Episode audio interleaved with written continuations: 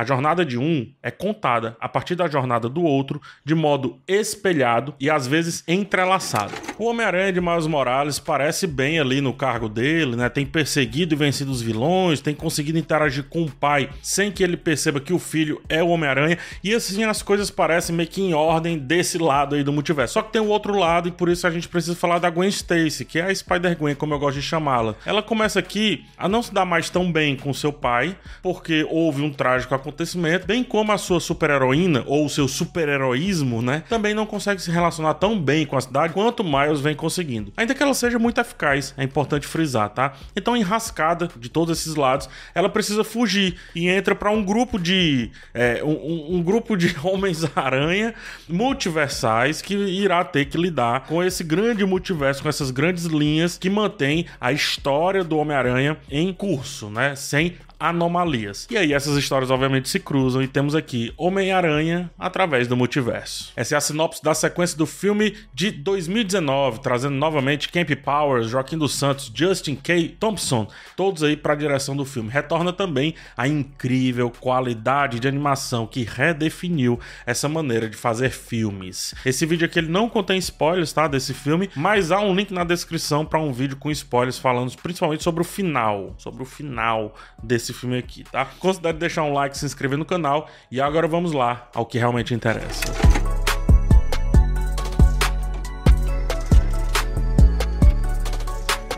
Ao desenhar, pensa-se no projeto todo em camadas. Primeiro vem, sei lá, a estrutura, só os quadradinhos ali e tudo mais.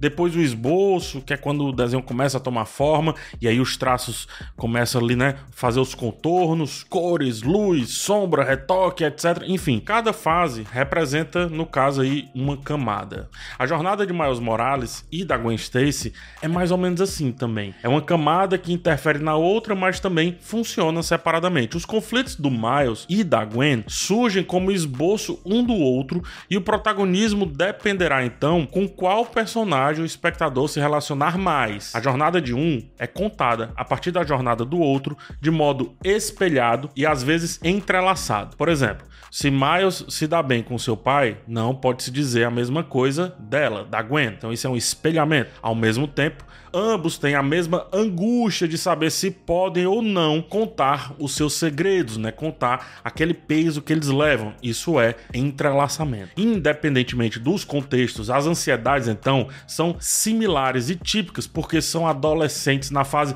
não mais de descoberta, como foi lá no primeiro filme, mas de afirmação de personalidade. E assim, além dessa nova abordagem estrutural da narrativa, vende-se também uma evolução macro macro, ou seja, a evolução da grande história.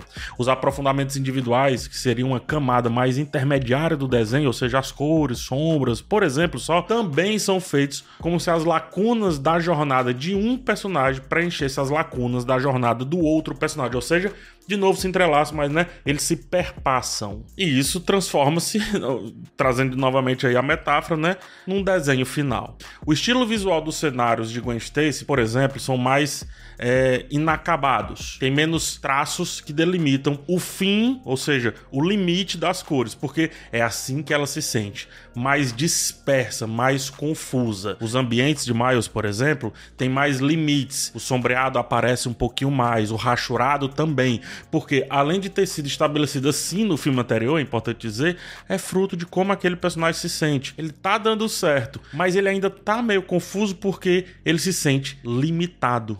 E esse lance do limitado vai voltar pro grande trunfo aqui da história, pro grande ponto alto da história. Mas daqui a pouco eu falo sobre isso, tá? Então, por conta dessas duas histórias contadas distantes, mas ao mesmo tempo unidas, né, pelos assuntos que eu já trouxe, o filme constrói uma narrativa muito bem preenchida e muito engajante por boa parte ali da sua projeção. Não há muito espaço para fuga, nem dos olhos, mas também nem da mente, tá? É como ver um caleidoscópio e se deixar levar sem buscar tantos padrões assim a partir desse caleidoscópio. O que pode cansar alguns, é importante ser dito, mas que combina muito bem com o público que Aranha Verso busca atingir.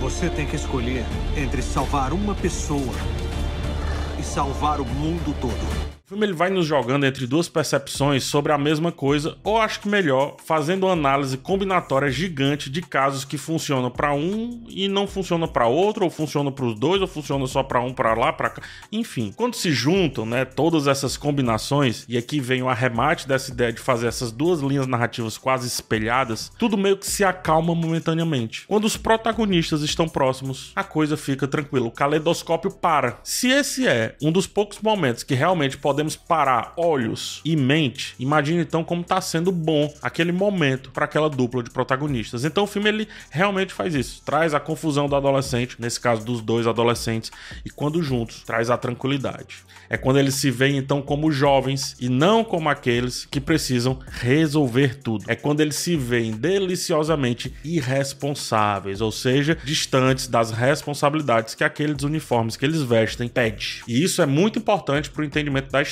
Parte das grandes decisões dos dois virão da compreensão deles enquanto pessoas, filhos, amigos, eh, enfim, contatinhos, estudantes, quer que seja, e não como um personagem de um grande universo, de um, sei lá, de um negócio muito maior do que só o bairro deles. Então, enquanto arranca deles a percepção de serem apenas o tal do uniforme, o roteiro também nos arranca de vê-los apenas como personagens que foram mordidos por uma aranha e agora têm grandes poderes e grandes responsabilidades. Já que são tantos grandes poderes e grandes responsabilidades na nossa frente, do noir ao punk passando pelo porco, o super-heroísmo poderia ser banalizado. E por isso faz muito sentido e é muito relevante o filme falar do humano, da pessoa que, mesmo que seja super, digamos assim, ainda compreende a maior parte da equação adolescente de uniforme de super-herói. Filmes de super-herói, né, filmes de quadrinhos mais precisamente, tendem a começar de maneira modesta, meio que testando ali o terreno, o que gera histórias concisas e muito focadas. Depois que alcançam um sucesso, bilheteria, para ser mais sincero, né, para ser mais direto, melhor dizendo, a ambição toma conta e tudo precisa se tornar cada vez maior. É a megalomania tomando de conta da franquia. Só esse lance de franquia franquia já é uma megalomania por si. Mas enfim, Aranha Verso 2 segue um pouco nessa trilha quase que inescapável do mercado, mas ele é esperto porque a estética do filme se beneficia e tira proveito dessa necessidade de sempre precisar ser mais. O filme incorpora essa ampliação para explorar a diversidade de mundos, dando a cada um desses mundos e aos personagens deles um estilo de animação muito distinto, muito diferente do que a gente estava vendo minutos atrás bem como também uma diferença na abordagem textual. Já falei sobre Gwen, já falei sobre Miles, mas todos os outros também vêm nessa. Por exemplo, o Spider-Punk, né, o Homem-Aranha Punk, não só traz traços mais rebeldes de colagem ali de revistas, de cartaz quase, como vem zoar capitalismo e zoar a estrutura daquilo tudo ali em que eles estão enraizados. Miguel O'Hara é mais rude, tem um traço mais modelado, como se fosse mais massinha, bem como se o objetivo é o fruto supremo da perda e dessas tais responsabilidades que o filme estava discutindo na tentativa de diminuí-las. Enfim, são apenas exemplos para dizer que aquilo que poderia ser meramente ostentação de grandeza se transforma em dinâmica, facilitando a percepção e a compreensão da história em meio à quantidade de informações apresentadas em tela. Passada a novidade inicial dos diferentes estilos de animação, tudo vai se integrando cada vez mais à narrativa. Os personagens personagens, seus mundos, seus estilos visuais não apenas refletem as suas personalidades e relações, mas também contribuem ativamente para a contação da história. E isso aqui o filme Meu Amigo se garantiu demais, porque se fosse só pelo mercado, seria apenas a quantidade pela quantidade. Aqui não parece isso. Aranha Verso, inclusive, prova mais uma vez não ser uma animação por conveniência, mas porque, dada a sua proposta, só poderia existir desse jeitinho, dessa forma. Dessa maneira, ele vai satisfazendo a demanda do mercado por filmes cada vez mais grandiosos, mas soma com a sua essência de provocar impacto com essa animação simplesmente interminável, de possibilidades intermináveis. Aqui cabe um assunto. Entre Aranha Verso 1 e Aranha Verso 2, esse estilo de animação ganhou bastante destaque obviamente, né,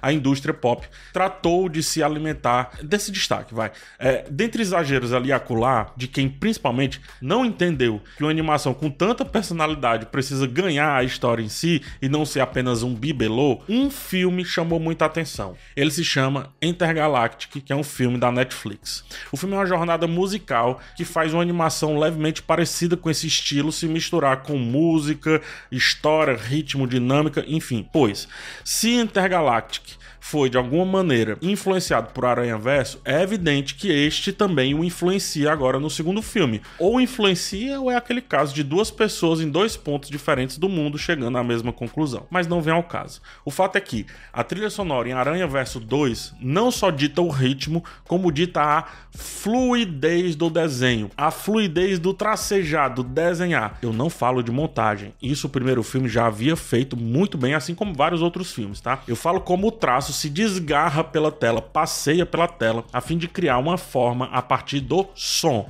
É como se um pintor colocasse o pincel na ponta do quadro, desse o play numa música e criasse né, os seus traços, o seu desenho a partir da música, unindo o som ao que tem planejado na sua cabeça. E isso ficou absolutamente maravilhoso. Lindo demais, assim. Se você desligar tudo do filme, deixar só ficar vendo tudo ali, é maravilhoso por si só. Vamos no roteiro. O roteiro sugere uma série de reflexões para com os quadrinhos que sempre estão tentando, de alguma maneira, reinventar a origem de seus heróis e tira daí o ponto mais importante de alguns debates que são feitos aqui do filme. Os quadrinhos, eles acabam criando meio que uma repetição com pequenos detalhes modificados, mas tudo ainda muito parecido. Então vem um novo Homem-Aranha, vem um novo Peter Parker, mas é tudo muito parecidinho. São diferentes origens, né? Mas caminhos ali quase sempre iguais. Miles Morales, ele rompeu com isso nos quadrinhos e tenta, aqui no filme, quebrar esse ciclo que os outros aranhas não permitem. Por quê? Porque eles têm que conservar as suas histórias. Eles tentam manter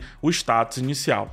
Isso é uma discussão que cai como uma luva, não só no filme, mas para várias outras coisas, tá? Ainda mais quando a gente vê como um adolescente busca o seu lugar no mundo, ou seja, ele tem que ser igual a um sonho que foi definido, ou ele agora tem que ser diferente. Ora, por que, a história do Miles Morales precisa ser igual a do Peter Parker? Se for para ser igual, qual o sentido então de criar algo novo, né? Qual o sentido de criar um personagem que traz outras potencialidades ali de narrativa? E é aí onde está o coração do filme, bem como a partir do que ele promete um final muito emocionante, acachapante e redefinidor de um todo. E eu digo promete porque para na promessa. O terceiro ato do filme é um show de horrores contra aquela singeleza da história do Aranha Verso 1 e contra os vários assuntos que esse Aranha Verso 2 trouxe com muita inteligência. Ele não consegue, no final, respeitar tudo que ele foi até então. Fazendo exatamente como o filme fez, eu vou falar disso num outro vídeo, tá? Porque sim, esse filme não tem final. E se não tem final, ele é só parte, ele é só pedaço. Então vou precisar de spoilers para falar o porquê do final ser tão pouco efetivo e aí você vê no outro filme. Ou melhor, no outro vídeo. Homem-Aranha, através do Aranha Verso, destaca-se pela estética poderosa e a maneira ainda inovadora, como se pudesse mais, né? Principalmente quando se olha